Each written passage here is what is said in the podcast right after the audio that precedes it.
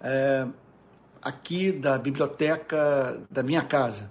Infelizmente, não podemos realizar o culto da manhã no auditório da Associação Brasileira de Imprensa, é, em razão de problemas técnicos. O, deu uma pane no ar-condicionado e com o calor do Rio de Janeiro é realmente é, impossível, é, é, contraproducente nós nos reunimos, é, nos reunirmos para participar de culto é, num lugar tão quente como fica o auditório é, nesse período do ano. Agora, também associado a isso, o carnaval. Ah, nós recebemos uma informação da polícia de que não haveria proteção policial nesse final de semana. É, isso em razão do fato de a prefeitura não ter liberado as ruas do centro do Rio de Janeiro para os blocos de rua. Agora, suspeita-se que haverá blocos de rua e, e não houve mobilização da, das nossas polícias visando é, oferecer segura, segurança para aqueles que porventura estivessem ali transitando pelo centro da cidade. Bom, é, então, em suma, é, é isso. Nós é, a, estamos agora reunidos em casa e, na verdade, essa é a visão que acreditamos que o Espírito Santo nos deu. Qual é a nossa meta? O que, que nós pensamos em, em, em fazer prioritariamente? É sermos uma igreja cujos membros têm a sua identidade reconhecida. Uma igreja de amigos, de sabe, onde seja inimaginável a experiência de alguém se ausentar da comunhão e ninguém tomar consciência disso. Então nós queremos algo orgânico, algo verdadeiro, uh, queremos o compartilhamento dos dons espirituais, queremos amizades profundas, e pouquíssimo investimento em construção, em prédio, em edifícios. Queremos concentrar toda a arrecadação é, financeira nos pobres, na manutenção da obra missionária e daquilo que precisamos minimamente para manter o funcionamento da rede Pequenas Igrejas, que nasceu dentro desse contexto de pessoas profundamente decepcionadas com suas igrejas, é, indignadas com, os, com os, as alianças políticas feitas pelos seus pastores, entre essas muitas que também é, é, declararam não ter o seu pensamento político respeitado pelas suas igrejas de origem. Então, são pessoas que estavam precisando desse espaço de compreensão, de aconchego, é, de amizade. E é isso que nós nos propomos fazer é, por meio da rede Pequenas Igrejas. Bom, nós vamos agora dar início ao nosso culto de adoração a Deus orando. Infelizmente, não temos música, mas nós podemos respeitar aquelas divisões clássicas da, da do culto a Deus é, numa oração é, a ser feita por mim, que, que, eu espero que você acompanhe, então na qual eu separo é, de uma forma proposital, consciente, né, é, nessa oração, um espaço para adoração, para louvar a Deus pelo que Ele é, um espaço para confissão, uma vez que na Sua presença nós tomamos consciência das nossas imperfeições, um espaço também para as ações de graças. Hoje é o primeiro dia da semana e, e quando nós olhamos para a semana que se findou, nós conseguimos detectar manifestações precisas, é, é, é, é factuais, concretas do amor de Deus por nós. Então nós nos reunimos no domingo para dizer a Ele de modo racional, é, muito obrigado. E por fim, nós apresentamos a Deus as nossas súplicas, as nossas necessidades, e eu estou certo de que não são poucos que estão juntos comigo nesse culto de adoração a Deus, que estão enfrentando as batalhas mais é, diversas em sua vida. E eu posso dizer que estou nessa manhã pregando, precisando de muita graça de Deus para poder é, ministrar a palavra. E o que me consola é acreditar que Deus não vai deixar tanta gente faminta pela verdade desassistida apesar do porta-voz da verdade, do porta-voz da palavra de Deus, se alguém tão frágil é, quanto eu. Então vamos agora orar juntos, vamos nos unir em oração. Então observe que eu vou separar, me perdoe repetir, nessa minha oração, um espaço para adoração, um espaço para confissão, outro para as ações de graças e por fim para a súplica. Tudo numa oração só. Tá bom? Então vamos lá, vamos nos unir em oração. Pai Santo, a nós nos cabe, ao entrarmos na Sua presença, termos a consciência de que o Senhor é absolutamente amável, excelente, perfeito em todos os seus atributos. Tu és digno de ser adorado, porque tu és santo, absolutamente separado de todo mal moral. Tu abominas o que não se harmoniza ao seu caráter santo. E por isso nós o amamos, porque tu és Deus que reprova aquilo que é moralmente feio, que inviabiliza a vida em sociedade, que representa, Senhor, uma afronta aos céus. Nós queremos te prestar o culto que te é devido, porque em todo o universo não há nada que mais nos mova adoração que mais chame a atenção da nossa alma, que mais cative o nosso espírito do que o Senhor. Se pudéssemos, se nos fosse possível conhecer a nossa galáxia, estrela por estrela, Senhor querido, não contemplaríamos algo tão fascinante quanto a contemplação do Criador da nossa galáxia, do universo. Senhor, porque para o Sol, a Lua, as estrelas, nós não podemos dizer eu te amo. Mas para ti, nós podemos expressar o nosso amor, porque tu és um Deus pessoal e, portanto, podemos dizer que o amamos e isso fazer sentido para o Senhor e fazer sentido para nós. Nós o louvamos pela manifestação do teu amor em Cristo e pela revelação que Cristo fez do Senhor nosso Deus a nós, ao nos ensinar a chamá-lo de Pai. Senhor querido, mas tu sabes que ao mesmo tempo em que invocamos a tua presença, Senhor, emergem os nossos pecados à nossa memória. Ó Deus querido, e tomamos consciência do fato de que precisamos nos arrepender até mesmo do nosso arrependimento, Senhor.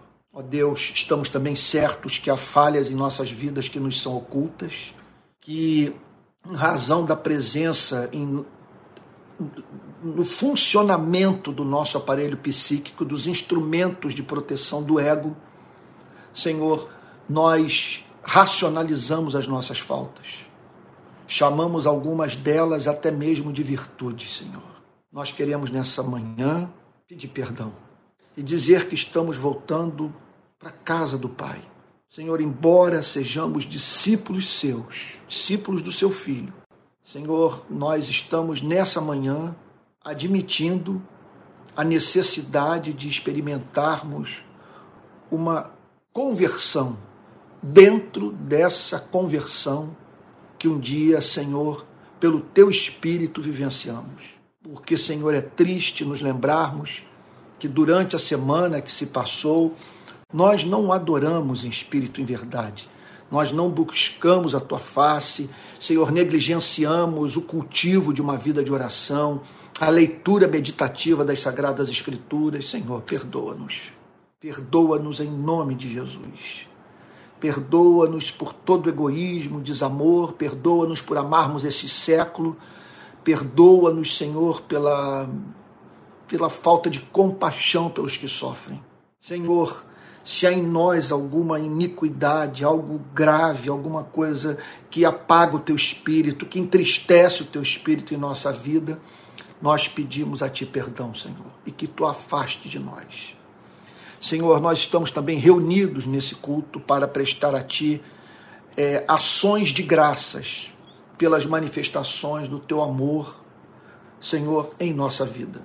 Nós te agradecemos pela obra do Espírito, por meio da qual nós não conseguimos nos apartar de Ti. Senhor, podemos viver momentos de, momentos de altos e baixos. Podemos, Senhor, praticar o vergonhoso. Ó Deus, mas é impossível nos afastarmos de Ti em razão da Sua obsessão por nós, da decisão que o Senhor, que o Senhor tomou de nos tornar propriedade sua. Senhor, e no decorrer dos anos, levar-nos, Senhor, a participar da beleza de Cristo.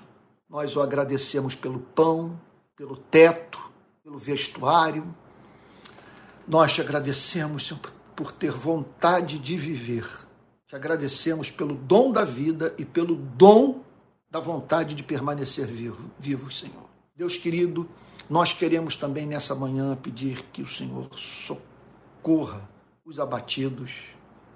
Senhor, há pessoas entre nós que estão confusas em relação à vida, lidando com problemas para os quais esses irmãos e irmãs não têm solução. Deus, eles estão precisando ouvir o Senhor dizer: Esta batalha não é sua, e sim minha porque há momentos, Senhor, que nós não temos realmente o que fazer.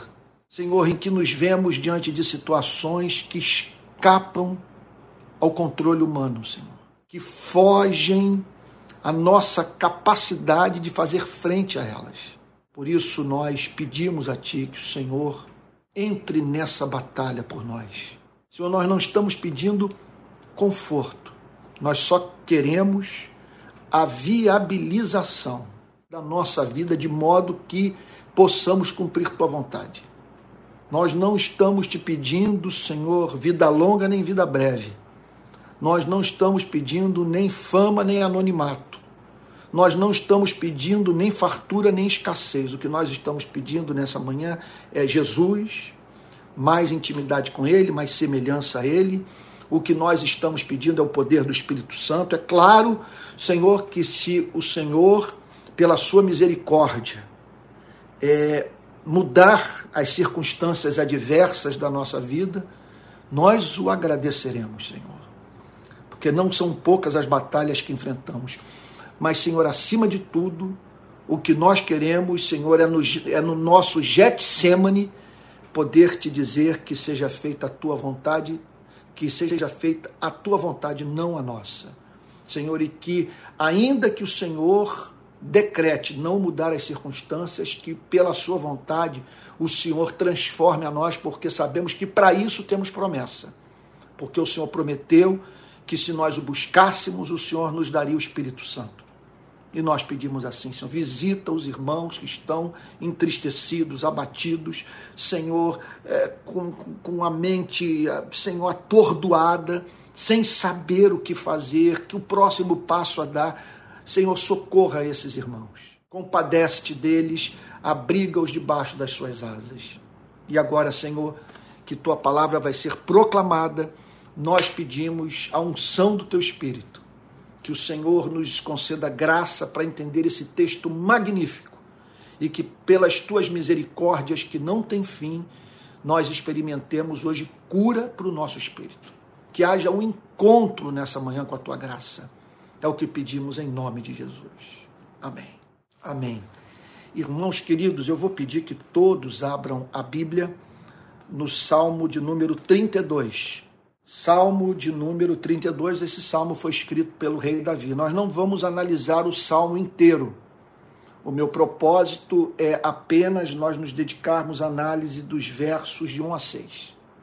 Então, abriu aí a sua Bíblia, no Salmo 32, que diz assim: Bem-aventurado aquele cuja transgressão é perdoada. Então, Davi, a partir da sua experiência pessoal, registrou essa frase extraordinária. Quem é o ser humano feliz? A quem Deus considera bem-aventurado? Aquele cuja transgressão é perdoada. Então, transgressão faz parte das nossas vidas. Chama-nos a atenção o fato do evangelho pressupor as nossas transgressões. Quer dizer, o evangelho nos apresenta um Deus que declara que mesmo após a experiência de novo nascimento, a prática de transgressões faz parte da vida do filho e da filha de Deus. Contudo, esse Deus é apresentado pelo Evangelho como um Deus que nos ama com amor benevolente, que o leva a tratar bem seus filhos e filhas, apesar desses não serem dignos desse amor. É um Deus que nos ama com amor gracioso. Então a transgressão faz parte. Aquela decisão que nós tomamos, que representa um desvio da vontade revelada por Deus.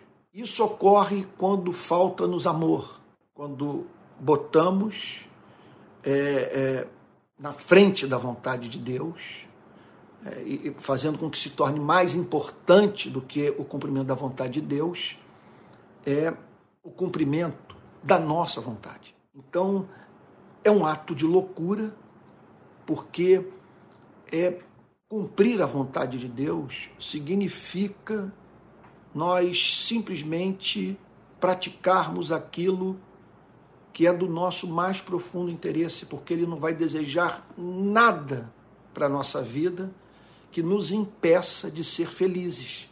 Agora acontece isso por falta de amor, por falta de fé, por não confiarmos na sua, por não confiarmos na sua palavra, pode acontecer de nós é, cometermos uma transgressão. E ocorre, nesse sentido também, a, a experiência na vida dos filhos e filhas de Deus desses se tornarem conscientes da transgressão praticada. Então, quando Davi fala que bem-aventurado é aquele cuja transgressão é perdoada, Davi está pensando em pelo menos dois fatos do perdão concedido por Deus. Em primeiro lugar, a restauração da comunhão com Deus. A pessoa ter se tornado novamente objeto é objeto da da, daquela manifestação do amor divino, por meio da qual Deus ouve a oração dos pecadores. Então, essa pessoa é considerada bem, bem-aventurada porque o perdão sendo oferecido, ele representa o, o, o, a retomada da comunhão com Deus. E essa pessoa, sendo assim, tornando-se é, objeto do amor complacente de Deus, de Deus passando novamente a se deleitar na sua vida, sentir prazer na sua forma de viver em razão dessa pessoa ter largado o mau caminho.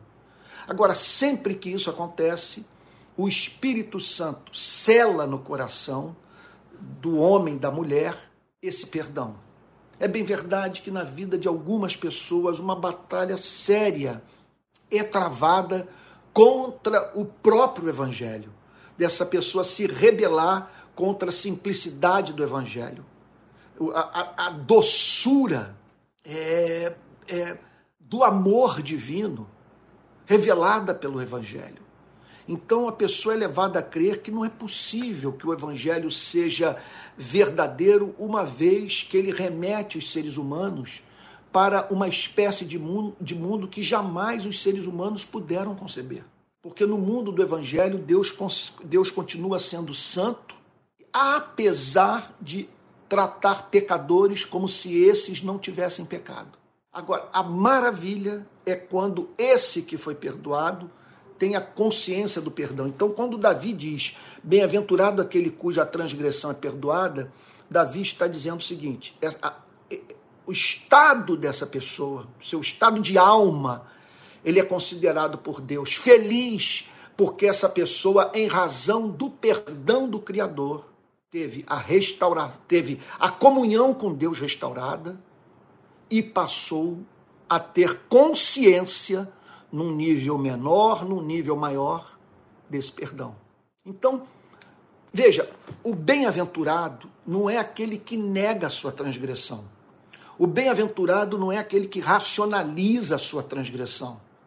O bem-aventurado não é aquele que imputa aos pais, ao cônjuge ou aos cônjuges, a economia do país, a sua classe social, sei lá, o modelo político econômico dentro do qual vive, as circunstâncias adversas da vida, ao diabo. Bem-aventurado não é aquele que se exime de responsabilidade.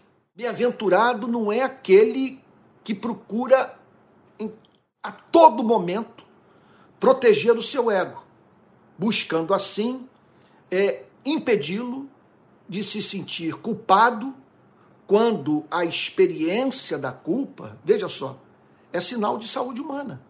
Bem-aventurado é aquele que teve a sua transgressão perdoada. É aquele que que considerou o comportamento como pecaminoso.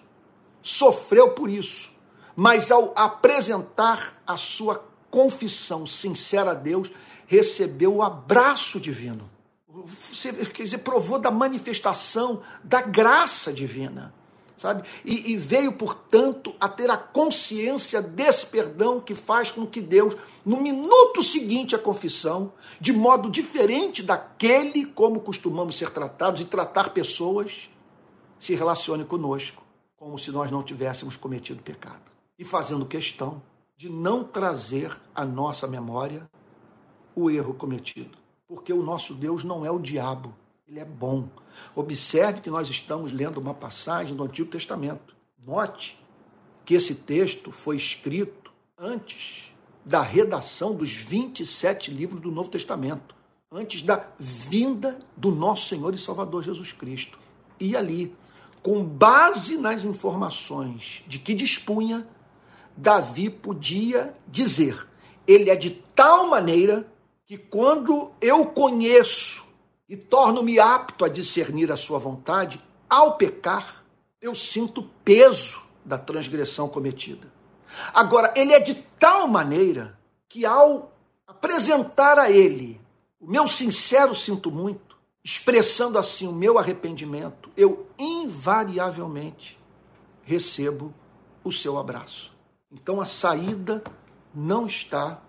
Veja, permita-me fazer uma digressão embora possa parecer muito saudável e do interesse do nosso ego, nós nos desfazermos da culpa a partir dos sofisticados instrumentos que nós criamos de autojustificação. Veja só, que a Bíblia nos ensina é que o problema não é resolvido quando nós nos comportamos assim embora isso seja muitas vezes até mesmo estimulado por uma por um procedimento terapêutico pobre. O consolo só é experimentado por aquela pessoa que reconheceu o erro, que apresentou a Deus a sua confissão. Então, essa promessa é dirigida para esse. Veja o que, que Davi diz no, no verso seguinte: Bem-aventurado aquele cuja transgressão é perdoada, cujo pecado é coberto, cujo pecado é espiado. Significa o seguinte: é, cujo pecado é, é, sai da vista do pecador. Quando ele, ele, em razão da afirmação do perdão divino, ele perde de vista a transgressão praticada. Isso em razão do fato do Espírito Santo insistir com esse que confessou, que não é da vontade de Deus, que ele considere imundo aquele ao qual Deus purificou, ele próprio. Então Davi diz: cujo pecado é coberto. Ou seja, Deus providenciou uma forma desse pecado ser coberto, desse pecado ser pago, sem que para isso o preço a ser pago inviabilize a vida do pecador. Observe que o pecado aqui é perdoado. Olha só, o pecado é coberto, segundo Davi, no verso primeiro, e essa pessoa continua viva. Por quê? A provisão divina para o seu pecado não requereu o pagamento pessoal da dívida. Não há aqui menção de penitência. Aqui não há menção de confessionário. Aqui não há sugestão de você trabalhar duro para impressionar a Deus a fim de ganhar o seu amor. Olha, é tudo verbal, é tudo é, é, é tudo expressão do sentimento de arrependimento. Então, a Bíblia nos remete para essa espécie de mundo. Aqui estamos nós nesse planeta praticando aquilo que Jesus não praticaria se estivesse no nosso lugar. Nós tomamos consciência disso. Às vezes lendo a Bíblia, ouvindo uma pregação, uma canção, lendo um livro, das mais diferentes formas. Ou às vezes, quando nós passamos por um sofrimento vivenciado por outras pessoas e que, contudo, foi ignorado por nós. E aí, nessas horas, portanto, nós verbalizamos o nosso arrependimento. Apresentamos a Deus a nossa confissão. E o que o texto diz é que esse Deus, por ele ser quem ele é, sempre, invariavelmente, oferece para aquele que confessou a sua transgressão a oportunidade do recomeço. E aí Davi prossegue dizendo o seguinte: Bem-aventurado aquele a quem o Senhor não atribui iniquidade, em cujo espírito não há engano. Observe que o texto está dizendo, o texto não está dizendo que feliz é aquele que não peca. O que o texto está dizendo é que é bem-aventurado aquele a quem o Senhor não atribui iniquidade. Deus não considera um iníquo, apesar dessa pessoa ter um histórico de práticas iníquas na sua vida. Mas Deus não atribui, Deus não imputa, Deus não considera essa pessoa, é, veja só, uma pecadora com a qual ele não pode ter comunhão, ou um pecador que não pode ser chamado de filho seu. É isso que Davi está dizendo. Ele não está falando que essa. Porque ele está falando da sua própria experiência. Ao declarar bem-aventurado aquele a quem o Senhor não atribui iniquidade, o que Davi está, na verdade, dizendo é o seguinte: que feliz não é aquele que vive de modo perfeito. Feliz é aquele que, em razão de crer na bondade divina, é movido à confissão das suas transgressões que, repito, invariavelmente vem acompanhada da manifestação do amor doce de Deus pelos pecadores. Então, bem-aventurado aquele a quem o Senhor não atribui iniquidade, em cujo espírito não há engano. Qual é o supremo engano do espírito? É você olhar para esse planeta, olhar para o que está acontecendo agora na Ucrânia, olhar para esse bilhão de seres humanos que vivem abaixo da linha da pobreza, olhar para toda a desigualdade, por esse sistema que está aí presente, que é um sistema de exploração. Quer dizer, você olhar para toda para os homicídios, para as fomes coletivas, você olhar para as traições, para toda a desgraça que o homem é, é toda desgraça que o homem é, faz com que aconteça na vida do seu semelhante e você dizer que está isento disso, que você não, você não faz parte desse mundo. Que no seu caso não há confissão a ser feita. Porque por algum motivo você foi levado a não se considerar como alguém carente da misericórdia de Cristo. Ou seja, você se vê como alguém que não precisa de médico. Então, esse é o supremo engano é você julgar que Jesus veio ao mundo para salvar pecadores, de cujo grupo você não faz parte. Você não precisa dele. Ele não tem um evangelho a apresentar para você, porque é simplesmente você se considera irrepreensível. Isso é, o, é isso que Davi, entre outras coisas, está falando, em cujo espírito não há engano. É bem verdade que essa declaração tem a ver também com outros comportamentos de uma pessoa, portanto, que brinca com os céus, que se sente livre para ser muito má porque Deus é muito bom. E Davi está dizendo, então, bem-aventurada essa pessoa, a quem o Senhor não atribui iniquidade, em cujo espírito não há engano. Então, nos versos 1 e 2, Davi descreve a vida do ser humano feliz. Quem é o ser humano feliz? É aquele que anda pelas ruas sem esperar o castigo. É aquele que come sob o olhar sorridente de Deus. É aquele que vive, aquele que, que lê, que estuda, que trabalha, sabe? que exerce sua cidadania, que mantém contato com a natureza, sabe? Aquele que faz poesia, aquele que canta, aquele que faz amor sob o olhar sorridente de Deus. Essa pessoa está certa de que a misericórdia divina é maior do que os seus pecados. Davi, portanto, olha para esse ser humano que anda de cabeça erguida em razão desses frutos que só podem ser colhidos pelos humildes de espírito. Davi olha para essa pessoa que entra no santuário e adora a Deus em espírito e verdade. Ele observa essa mulher, esse homem, que se aproximam de Deus, confiando mais na misericórdia dele do que na sua inocência. E Davi diz o seguinte: esse é o ser humano feliz. Esse é o ser humano desneurotizado. Esse é o ser humano que come e sente o sabor da comida. Esse é o ser humano que ora com confiança. Esse é o ser humano tornado testemunha alegre do Evangelho. Este é o ser humano a quem, entendo o que eu vou lhe dizer, nós devemos invejar. Olhe para a vida dessa pessoa. Não é um tolo, não é um idiota, não é um insensível, não é uma pessoa que não tem consciência das suas transgressões. Essa pessoa sabe que pecou. Ela sabe que tem gente que sofreu em razão de atitudes suas. Contudo, essa pessoa foi levada a crer num Deus bom e, na sua presença, apresentou seus erros. E na presença desse mesmo Deus, a quem dirigiu sua confissão, essa pessoa tomou consciência desse perdão. Davi diz: não há ser humano mais feliz do que aquele que vive sob o olhar sorridente de Deus. Não há ser humano mais feliz do que aquele que dorme, sabendo que suas transgressões foram perdoadas aquele que se vê como objeto desse amor gracioso. Não há ser humano mais feliz. E aí Davi, olha o que que Davi diz. Faz a seguinte declaração: olha, o que eu, o que eu acabei de dizer tem como base a minha própria experiência. Veja o que, que ele diz no verso 3. Enquanto calei os meus pecados, ele está falando, portanto, é, de uma experiência oposta à dos versos 1 e 2.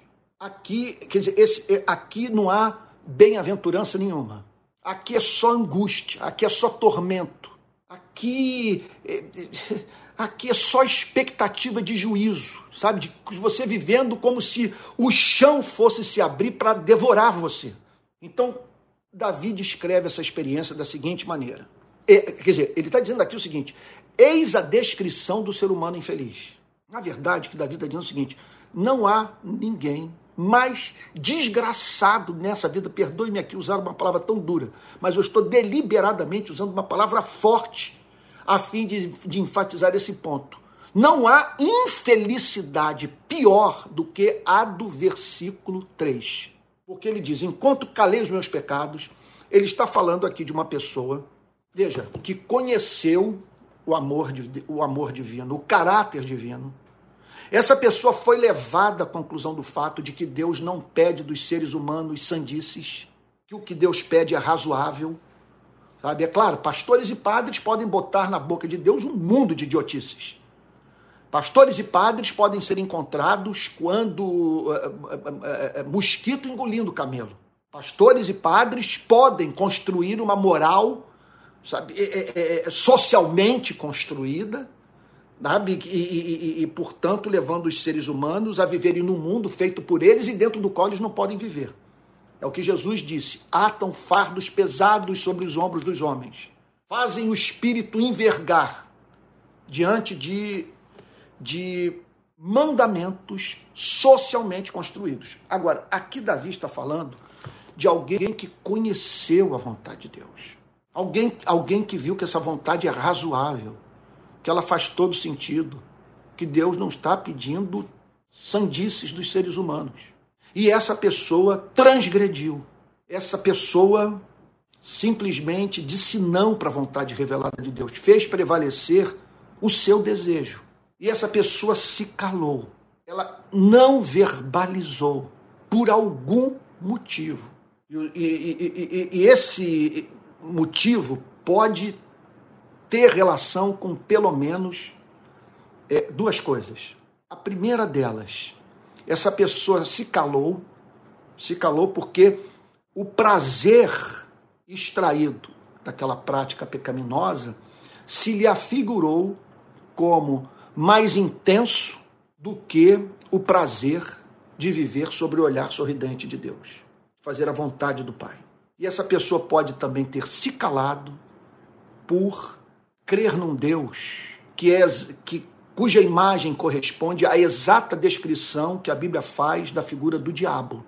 De uma forma ou de outra, essa pessoa foi encontrada calada. E Davi diz: Olha, enquanto calei os meus pecados, ele estava falando da experiência dele. Ele está querendo explicar por que bem-aventurado é aquele que recebeu o perdão mediante a confissão. O que Davi está dizendo é o seguinte: não há nada melhor do que você falar e não gastar tempo com racionalização. Sabe, não há nada melhor do que você dizer, pisei na bola. Eu, sabe, não, não vivi o sermão da montanha, não reproduzi a vida de Cristo. E falar logo e não gastar muito tempo com isso. E, e, e, com sinceridade, apresentar a Deus. É falar, falar, verbalize, expresse, não se cale, não se silencie. Não tenha vergonha de se ver na sua fala. Porque Deus é de tal maneira, ele, ele, ele, ele, é de tão, ele é de tal modo doce que você pode, sabe, é, é, simplesmente falar aquilo que, sobre você que você mesmo tem vergonha de ouvir. Aí Davi diz: Enquanto eu calei os meus pecados, envelhecer os meus ossos pelos meus constantes gemidos todo dia. Envelhecer os meus ossos.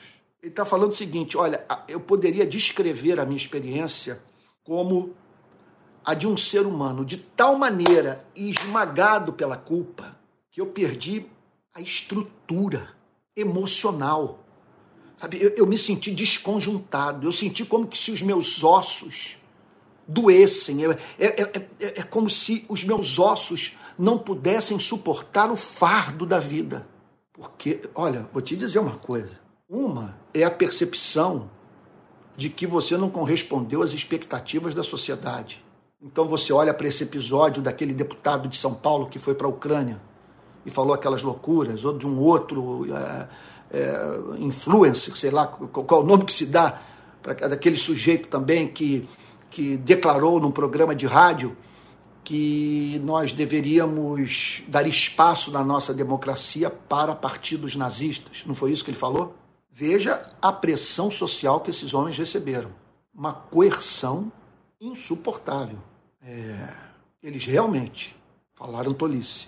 Agora, veja, quando eu tomo consciência de que, de que aquele que se opõe à minha forma de vida, veja, é Deus e não uma sociedade que incorre nos mesmos delitos que eu pratico, uma sociedade que pode se equivocar nas suas avaliações, que costuma se equivocar, sabe? Uma sociedade que pode é, declarar que o meu caso é um caso sem solução, sabe? Mas que nem por isso me impede de buscar a presença de Deus e, diante da sua face, ter minha alma restaurada. Veja, quando, em vez disso, eu tomo consciência de que quem se opõe à minha forma de viver é o Criador Santo e que ele não faz oposição a nenhuma forma de viver por motivos injustificáveis, eu experimento isso aqui. Porque eu experimento isso aqui. Eu experimento, olha, olha só, envelhecer os meus ossos pelos meus constantes gemidos todo dia. Ele diz o seguinte: eu passei a gemer. Porque pior do que não conhecer a Deus é conhecê-lo à distância. Não há experiência mais infeliz do que você conceber a existência de um Deus santo, justo, pessoal, cuja vontade revelada é a expressão da sua natureza santa, e você, apesar de toda essa luz, viver como se nada disso fosse verdadeiro. E você tomar consciência do desprazer divino. E passar a sua vida a esperar a qualquer momento a manifestação da justiça de Deus em sua vida. Então Davi diz: Olha, eu fiquei desconjuntado. A tua mão pesava dia e noite sobre mim. Veja, ele não está falando de um comportamento neurótico. Ele não está falando de um superego severo, de um superego mal formado. Ele não está falando de uma pessoa que nasceu num ambiente de austeridade. Ele não está falando isso que por isso se tornou por demais escrupulosa tendente à culpa. Ele não está falando sobre isso, ele está dizendo o seguinte: que o seu gemido era espiritualmente provocado, a mão de Deus pesava dia e noite sobre ele. O que ele está dizendo é o seguinte: eu perdi o prazer pela vida. A mão de Deus pesava dia e noite sobre mim. Ou seja, em tudo o que eu fazia, Deus não me dava descanso. Em tudo que eu praticava, me vinha, me vinha a lembrança do fato de que as bênçãos de que eu estava usufruindo sabe, eram subproduto de uma infinita paciência, de um Deus que me abençoava, enquanto ao mesmo dia chamava a minha conduta de detestável. Eu não tinha descanso. Ou seja, eu, tudo aquilo que eu fazia vinha acompanhado de um senso profundo de, de indignidade e de que até mesmo as bênçãos escolhidas haveriam de se voltar contra a minha vida, uma vez que testemunhar, haveriam de testemunhar do amor que eu menosprezei. Essa é uma experiência horrorosa. Ele diz então: a tua mão pesava de noite sobre mim e o meu vigor secou como no calor do verão. O meu vigor secou como no calor do verão. A minha alma se tornou árida. Eu me tornei amargo. A poesia, a música, a, a, a oração, a contemplação, sabe? os cânticos de ações de graças, tudo isso se foi. A minha alma se tornou árida. Aí eu faço uma pergunta para você: por que um ser todo-poderoso faz isso com a gente? Qual o sentido dele esmagar pessoas como você e como eu? A tua mão pesava de noite sobre mim. Não há menção na passagem de que essa percepção, veja só, era, era uma, vamos assim dizer, era algo fenomenológico, que era a realidade tal como a realidade se apresentava a ele sabe? E não de acordo com os fatos reais da vida. O que o texto está dizendo é que a mão de Deus pesava sobre ele e fez com que o seu vigor se tornasse em sequidão de estio, ou secasse como no calor do verão. Por que Deus faz essa maldade conosco? Porque ele nos esmaga, porque ele nos aterroriza. Porque ele diz que se nós não fizermos a sua vontade, nós não teremos comunhão com ele. Por quê? Só existe uma explicação. Só existe uma explicação. Sim. Ele se relaciona com você e comigo como nós nos relacionamos também com o objeto do nosso amor.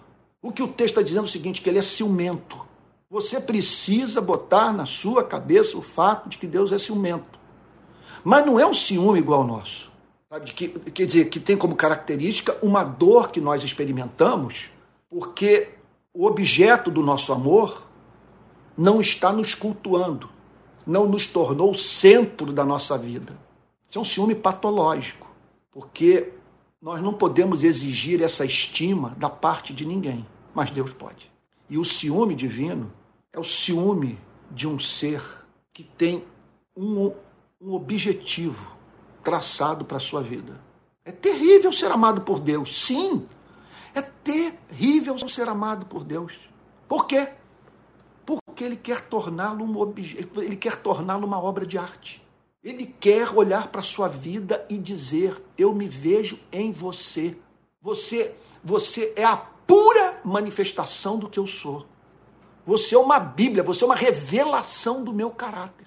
E por isso a tua mão pesava dia e noite sobre mim, e o meu vigor secou como no calor do verão. Então, é claro que há uma bem-aventurança nisso.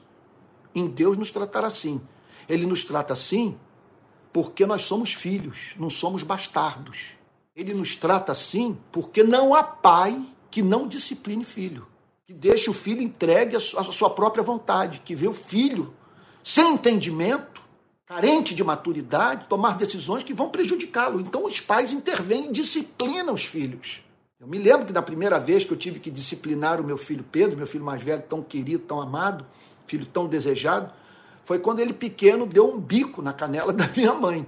Aí eu falei para ele, eu, eu dei uma, um, um, um, um tapa no traseiro dele, mas eu amava tanto a ele que eu tive que sair de casa e andar pelas ruas falando com Deus, pedindo para que Deus me ajudasse, porque era, eu acho que foi a primeira disciplina e uma das pouquíssimas que eu impus a ele. E porque eu tinha zelo pelo caráter do meu filho. Eu queria ver o caráter de Jesus formado dele, nele desde a mais terra infância. Eleve isso ao infinito e você terá uma ideia da dor que esse Deus sente em nos disciplinar, mas na necessidade que ele também experimenta de nos disciplinar em razão do seu amor. Então não espere trégua, não construa um conceito da graça divina que o impeça de crer que a mão do Senhor pode pesar sobre você e fazer com que o seu vigor se torne em sequidão de estio. Que você passe, portanto, a ter um coração é, que pode ser comparado a uma terra árida. Essa é a experiência dos filhos de Deus. Agora, enquanto você experimenta, enquanto você, você lida com essa manifestação do descontentamento divino, experiência horrorosa. Você só vai, é, você vai vê-la como expressão do cuidado paternal de Deus depois. Aí você olha para trás e diz: Obrigado porque o Senhor não me deu sossego. Obrigado porque o Senhor lutou para que eu me livrasse daquele laço. Mas durante a experiência dessa mão pesando sobre o espírito humano, meu Deus do céu, por isso que Davi diz: Feliz o homem que confessou. Feliz o homem que, que abriu mão de toda a racionalização, que deu nome para o seu pecado, o confessou e o confessou a um Deus benevolente, um Deus bom. Verso 5: Confessei-te o meu pecado. Então aqui Davi está falando o seguinte: eu experimentei o inferno. Olha, outro ponto.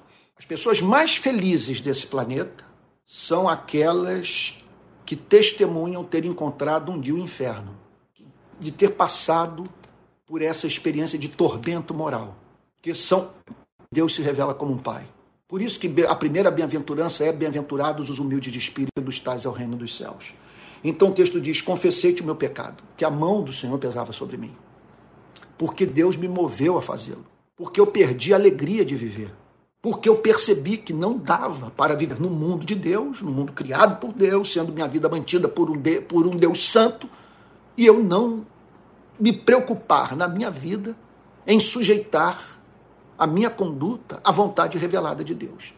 Então ele diz que confessou o pecado. Houve um dia em que, após esse período de, de, de estiagem é, e de pressão espiritual sobre sua alma, que ele falou o seguinte: não dá mais para viver assim.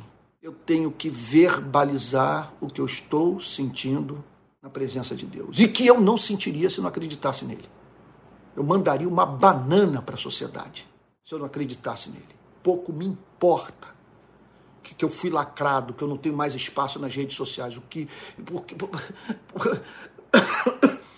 é, eu só tenho preocupação com essas coisas sabe? na exata medida em que o meu comportamento público me impede de revelar o caráter de Deus. Agora, me preocupar com a sociedade por si só não faz o mínimo sentido. O que me faz me preocupar com a sociedade e não querer ser motivo de escândalo é o fato de eu crer na existência objetiva de um Deus Santo. Aí ele diz assim: confessei-te o meu pecado. Não deu mais para, para, para é, lutar contra a culpa. Não deu mais para viver naquele estado de alma. A vida se voltou contra mim. Eu perdi a alegria de viver. Observe, portanto, que nós estamos aqui diante de uma possível causa para as nossas crises de depressão. Então, por favor, antes de atribuir a sua depressão a, a, um, algum problema inconsciente, antes de atribuir sua depressão à química do cérebro, alguma, quer dizer, um problema de natureza fisiológica, pense na possibilidade de você sair desse estado de alma apenas falando, abrindo seu coração com esse ser que está mais interessado em perdoá-lo do que você está em receber o perdão. Confessei-te o meu pecado, a minha iniquidade não mais ocultei. É interessante, eu não mais ocultei a minha iniquidade. E o meu pecado foi coberto por Deus. Impressionante. Enquanto eu ocultei a minha iniquidade, Deus fazia questão de torná-la clara para os meus olhos. a todo momento me lembrava da minha transgressão, mas a partir do momento que eu tornei a minha transgressão clara para mim mesmo na presença de Deus, ele cobriu o meu pecado. Ele falou: é impressionante isso. Eu torno a minha transgressão, a minha transgressão clara, e ele vira-se para mim e diz: não vamos mais falar sobre isso. Acabou. Não toca mais nesse assunto comigo. Não volte a falar sobre essa experiência, esse caso, esse trauma, essa humilhação novamente comigo. Lindo isso, é lindo, que salmo maravilhoso. Confessei-te o meu pecado, a minha iniquidade, não mais ocultei. Eu disse. Chegou o momento que ele tomou uma resolução. Confessarei ao Senhor as minhas transgressões. Só faz isso quem crê que Deus é bom e sua misericórdia dura para sempre. Essa decisão de Davi pressupõe a existência de um Deus doce. Eu estou falando de Antigo Testamento. Eu estou falando antes da vinda de Cristo. Eu estou falando antes do anúncio da parábola do filho pródigo. Ali, no Antigo Testamento, Davi podia dizer: Ele é de tal maneira que eu posso apresentar a minha triste confissão a Ele. Então, confessarei ao Senhor as minhas transgressões. Agora, não se iluda contra um fato. É impossível você, in totum, exaustivamente confessar as suas transgressões. Eu estou cansado, cansado de dizer para Deus, Senhor, eu não tenho como hoje, nesse momento de oração, não há como eu enumerar todos os meus pecados. Eu não tenho consciência, inclusive, de grande parte deles. Por isso eu te peço, absolve-me das falhas que me são ocultas. Não leve em consideração os pecados que eu não reconheço, mas que os meus amigos conhecem muito bem. Contudo, mesmo esta confissão, mesmo esta confissão imperfeita, é ouvida por Deus. Confessarei ao Senhor as minhas transgressões, e tu perdoaste a iniquidade do meu pecado. Que, meu Deus, que experiência. Aí Davi, nesse exato momento, ele parou para pensar na seguinte coisa. Quer dizer, lá estava ele sobrecarregado. Eu, agora o que eu vou falar agora é autobiográfico. Estou sobrecarregado de culpa. É claro que, apesar de ser cristão, de crer no Evangelho, no sangue derramado por Cristo, tem momentos, tem momentos que eu tenho que olhar para as feridas. Se lembra quando ele, você está lembrado quando ele entrou na casa em Jerusalém que os discípulos estavam trancados com medo dos judeus? Qual foi a revelação que ele fez de si mesmo? Ele mostrou as mãos e o seu lado feridos. Então tem horas que eu tenho que olhar para essas mãos, eu tenho que olhar para o seu corpo ferido e me lembrar que é aquele corpo foi ferido no meu lugar e que eu encontro cura na dor sofrida por Cristo. Agora, é evidente que, que, que faz parte da vida cristã esses períodos em que nós sentimos a mão de Deus pesando dia e noite sobre nós. E eu, e eu iria mais longe, por mais que seja profunda a compreensão do Evangelho, o cristão se recupera do pecado com sobriedade, ele não é leviano. Ele não é leviano. Há algumas pessoas que se recuperam fácil demais. Pedro se recuperou do pecado de ter negado Cristo três vezes, mas não sem ter chorado. Não estou dizendo que você tem que chorar. O que eu estou dizendo é que Deus nos chama para uma confissão real, que seja subproduto da percepção de que nós pecamos contra um ser amável, que é digno do nosso amor. Então confessarei ao Senhor as minhas transgressões e tu perdoaste a iniquidade do meu pecado. Observe só. Isso já aconteceu muitas vezes comigo. Eu, eu moro aqui no mato. Eu moro na periferia de Niterói. Eu moro perto de uma reserva florestal. Então tem horas que eu acordo assim com aquele mal-estar, aquela percepção de que no dia anterior eu não revelei o caráter de Deus. E que num ponto ou outro eu fui infantil e carnal. Sim, acontece isso comigo. Qual é a minha experiência de 40 anos de vida? Pelo menos aqui nessa região onde eu moro há 20. Qual tem sido a minha experiência? De nessas horas e falar o seguinte: quer saber de uma coisa? Eu não vou fazer nada. Não vou fazer mais nada. Sabe? Eu, eu, eu, eu, eu, eu não escrevo uma linha de livro. Eu não gravo um vídeo. Eu não, eu não quero falar com ninguém antes de ter um encontro com meu Deus. E dizer para ele que eu estou sentindo e me livrar desse tormento. E dizer para ele que eu estou voltando para casa para receber o seu abraço. Então o que, é que eu faço? Eu saio de casa e vou andando pelo mato. Pego ruas desertas, e, invariavelmente, eu volto para casa livre do meu fardo, livre e totalmente aberto para receber dos céus as bênçãos divinas, tal como recebo a água da chuva, que nada, que nada faço para recebê-la. Então, quando Davi passa por essa experiência, no exato no minuto seguinte, a confissão seguida de perdão, o, o seu estado de alma era de tamanha felicidade que ele foi levado a dizer: Bem-aventurado aquele cuja iniquidade é perdoada. Não há ser humano mais feliz do que aquele que foi justificado pela graça de Deus, foi declarado justo por Deus. E hoje nós podemos dizer pelo sangue de Jesus. E aí então o texto termina, essa, essa primeira parte, vamos dizer, a primeira grande divisão do Salmo 32, dizendo o seguinte: sendo assim, sendo assim, o que, que ele quer dizer com sendo assim? Porque assim é Deus. Porque esse é o seu modo de se relacionar com os seres humanos. Todo o que é piedoso, todo o que respeita a Deus, todo o que leva a Deus a sério, que não brinca com seu Criador, Todo o que é piedoso te fará súplicas em tempo de poder te encontrar. O que é que Davi está dizendo? Que não há nada mais bem-aventurado na experiência do perdão recebido do que a percepção de que eu posso ser ouvido novamente por Deus. É isso que Davi declara.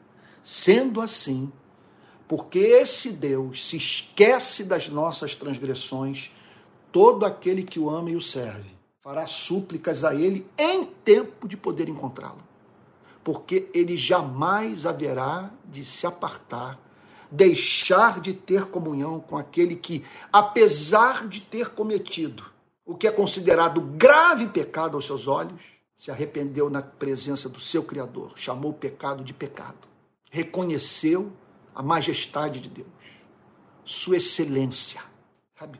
Quer dizer, o culto que lhe é devido fez a sua confissão e, repito, e recebeu o seu abraço. Com efeito, diz o rei Davi, quando transbordarem muitas águas, não o atingirão. Ele, ele, compara, portanto, a vida dos servos de Deus a períodos em que de transbordamento, períodos de tribulação, períodos em que a, a, parece que a vida se volta contra o servo, contra a serva de Deus, pronta para submergi-lo. E aí Davi declara: com efeito, quando transbordarem, muitas águas não atingirão. Não atingirão a quem?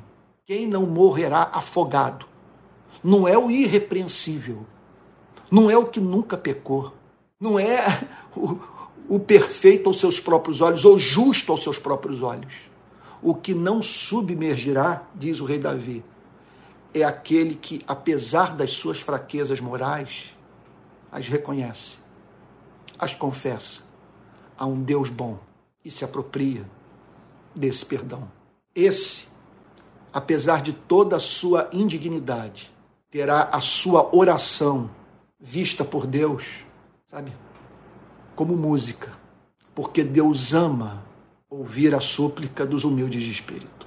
Que essa passagem faça por você o que está fazendo por mim nessa manhã.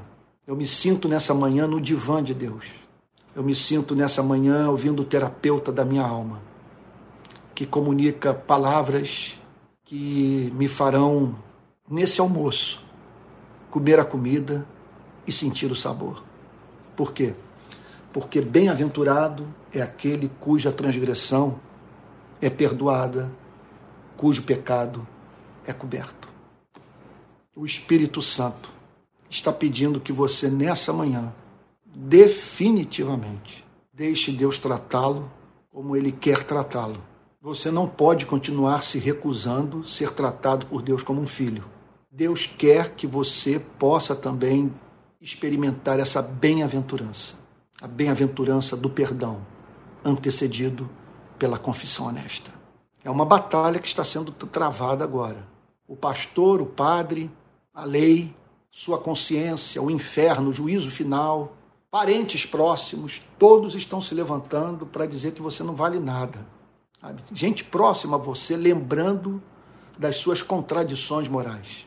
Então, é uma batalha que é travada. Como que isso pode ser resolvido? Em primeiro lugar, você usando a mente, o cérebro. se lembrando do Evangelho de Jesus Cristo, da parábola do filho pródigo, lembrando-se da cruz, das feridas dos cravos em suas mãos, da lança que perfurou seu corpo, e você olhar para aquilo e dizer que pelas suas pisaduras nós fomos sarados, que Deus estava em Cristo, imputando as nossas transgressões a Ele e a justiça dele a nós. Tem que usar o cérebro. Agora você pode pedir uma coisa adicional, e essa é uma experiência mística. Você pode pedir o batismo com o Espírito Santo. Você pode pedir que o Espírito Santo entre nesse tribunal como uma testemunha nova, trazendo uma nova informação. Ali está você diante do juízo, uma batalha infernal sendo travada, o promotor jogando na sua cara tudo que você fez ou deixou de fazer, e o seu pobre ego ali, sabe, numa batalha e procurando, portanto, silenciar a voz daquele que quer a sua prisão. O que, que é o batismo com o Espírito Santo? É essa testemunha entrando nesse tribunal e saindo em sua, em sua defesa, testemunhando com seu espírito que você foi perdoado, eliminando toda contenda, dizendo que você foi coberto pelo sangue de Jesus, que você é cristão, que você fez uma aliança com Jesus, que você já, que, que você já foi julgado por Deus e que o único que poderia julgá-lo o considerou filho, pelo simples fato de você ter dito para ele: Sinto muito, ajude-me a recomeçar a vida. Vamos orar? Ó oh, Pai Santo, tu sabes que a culpa é o maior adversário da nossa alma. Senhor, é a raiz da ansiedade, da autoestima baixa, do medo. Senhor, das mais diferentes fobias. Senhor, como disse Davi, os meus ossos envelheceram. A tua mão pesava dia e noite sobre mim. Não há como, Senhor, vivermos sob a expectativa de que a qualquer momento seremos castigados por ti por conta das nossas transgressões. Por isso que bem-aventurado é aquele que confessa as suas transgressões e as deixa. Senhor querido, nós pedimos que essa manhã seja uma manhã de libertação. Senhor, que o teu espírito percorra todas essas residências, todos esses lares, Senhor. Ó Deus amado, que estão conectados nessa mensagem e, e, e aplique no coração de cada um a tua verdade, de modo que nos sintamos estranha, estranhamente amados Senhor, que tenhamos a experiência de, de um fardo cair dos nossos ombros, Senhor. De finalmente problemas crônicos, antigos, Senhor, serem resolvidos, Senhor, na tua presença, a partir da percepção de que o Senhor é bom e a sua misericórdia dura para sempre. Senhor, dá-nos graça para verbalizarmos, para termos coragem, Senhor. Ó Deus amado, para darmos até razão para o inimigo e dizermos para ele: não nego que você está dizendo, contudo, o amor que Deus revelou por mim no Calvário, fazendo com que seu filho morresse como um cordeiro no meu lugar, é maior do que as minhas transgressões. Senhor, que possamos nesse momento dizer: bendita a hora em que parei para ouvir a exposição do Salmo 32, pois o Senhor falou comigo nessa manhã. É o que nós pedimos em nome de Jesus. Amém. Olha, eu espero que todos estejam sentindo o que eu estou sentindo agora. Esse salmo foi remédio para o meu coração conturbado. Irmãos queridos, hoje, infelizmente, nós não tivemos o culto lá na ABI. É importante eu dizer o seguinte: eu continuo acreditando de todo o meu coração que é preferível que a igreja cresça a partir de pequenas igrejas poucas pessoas juntas em torno da palavra, pequenos grupos. Então não vou abrir mão dessa visão. Sem chance de sair por aí comprando templo, construindo templo, com mega, sabe, é, é, igrejas é, sendo plantadas. Estou na ABI por força das circunstâncias, em razão do fato de um grupo ter saído da igreja presbiteriana da Barra e disposto a plantar uma nova igreja. Mas mesmo este grupo está reunido em pequenas igrejas. Eu tenho estimulado a esses irmãos se reunirem durante a semana, à noite no culto das 18 horas, no domingo, em, em pequenos grupos, para que assim nós sejamos uma igreja orgânica, uma igreja na qual seus membros, quer dizer, tenham comunhão uns com os outros, se conheçam. Ok? Então, sem chance de, de, de, retor de, de, de, de voltarmos atrás nessa decisão. Mas estamos lá na BI, é um ponto evangelístico, e estamos recebendo também pessoas muito decepcionadas com as suas igrejas. Pessoas que não tiveram suas ideias, seus pensamentos políticos aceitos pelas suas, suas, suas é, comunidades de origem. Homens e mulheres também que viram suas igrejas fazendo aliança política e que foi vista por esses irmãos como um atentado contra a glória do Evangelho. Então, ali está sendo um lugar de refrigério, de renovação. Hoje nós não tivemos o culto porque o ar-condicionado deu pane. E foi até bom, porque é, é, é o, o, um policial que congrega conosco passou a seguinte informação para a gente: olha, vai ter bloco e não vai ter policiamento. É, daquele que, que costuma ter para período de carnaval nesse domingo. Então vai ficar, pode ficar um pouco inseguro transitar pelo centro do Rio num domingo como esse. Então, domingo que vem, se Deus permitir, nós retomamos o culto na ABI. Hoje à noite eu estarei novamente com vocês às 18 horas para uma outra exposição bíblica. Agora, a partir do domingo que vem, veja só, domingo de manhã, exposição sobre os milagres de Jesus. Domingo à noite, exposição sobre as parábolas de Jesus. Eu vou fazer o seguinte, eu vou de Mateus em diante. Eu vou de Mateus até o final do Evangelho de João.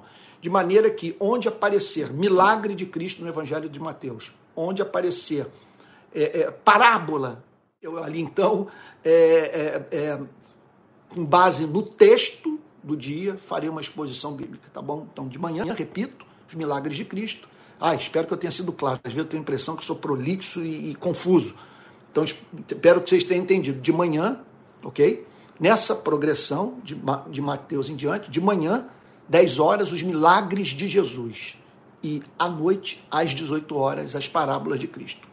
Na segunda-feira, a série sobre os conflitos de Cristo com as instituições religiosas do seu tempo na Igreja Presbiteriana Betânia, transmissão pelo YouTube da Betânia.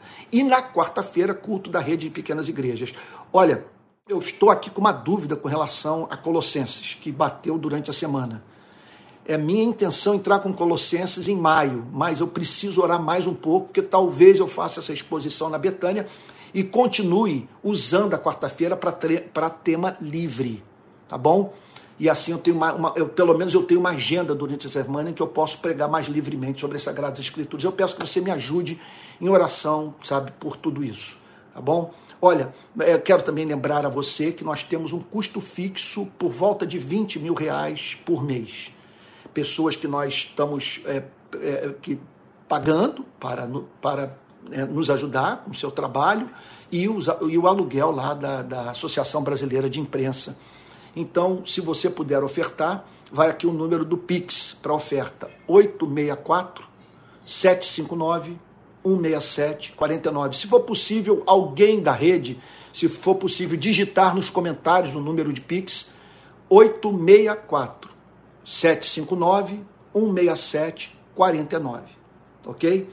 É, também quero lembrar a você que eu continuo levando adiante a série sobre lá da escola de discípulos. Você pode se matricular, ainda é tempo, tá bom? Escola de discípulos, eu vou daqui a pouco deixar o link. Eu estou caminhando com pessoas durante a semana, sabe? Me encontro com elas pelo Zoom, uma sala virtual em que nós conversamos sobre tudo, inclusive temas que eu não tenho tratado nas redes sociais, tá bom? Conto aí também com, com, com a sua presença, eu acho que vai fazer bem ao seu coração.